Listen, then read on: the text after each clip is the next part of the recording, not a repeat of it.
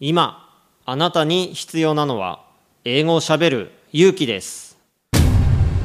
西澤ロイの英語でスピーカー。本日のゲストは女性企業ブランディングの専門家後藤隼人さんです。英語でスピーカ So, and then the last time, but uh, I went to the LA because uh, Do you know uh, Darryl Anka? Darryl Anka. Oh. Uh, Darryl Anka and my friend. My friend is a spiritual leader. Mm-hmm. Uh, they are, um, they have a session, and my friend the invitation me. Uh, so I have an interest about the spiritual, but I didn't know Darryl Anka just a detail. So I researched Darryl Anka and Bashar. So maybe Darryl Anka is a energy uh, attracted me, I think. So I went to the uh, LA, and uh, I try I try speak English. Uh, so my English is uh, they accept.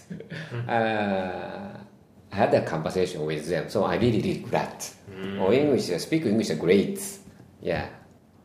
English is a communication tool Yes, yes, yes. I, I'm really glad because I, I hate to speak English. I was young. But finally, I get to speak English. Most of pe- people uh, speak English, no?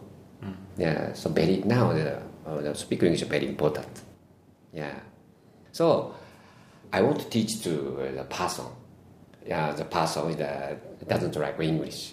You can speak English differently if you uh, try uh, study English. Yeah. So what do you think is important when learning English? Uh, just output, Just output. output, and uh, not afraid. Uh, before I'm, I'm always just uh, afraid of mistake.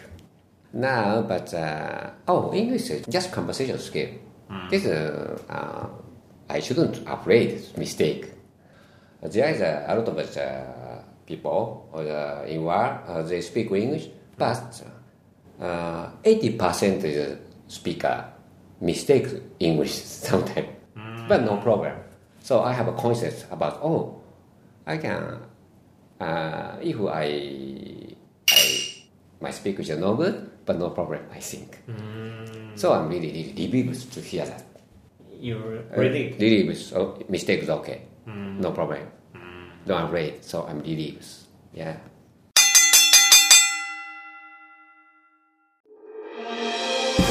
聞き方に秘訣あり。イングリッシュドクター西澤ロイが日本人のために開発したリスニング教材。リアルリスニング。誰も教えてくれなかった英語の聞き方の秘訣を教えます。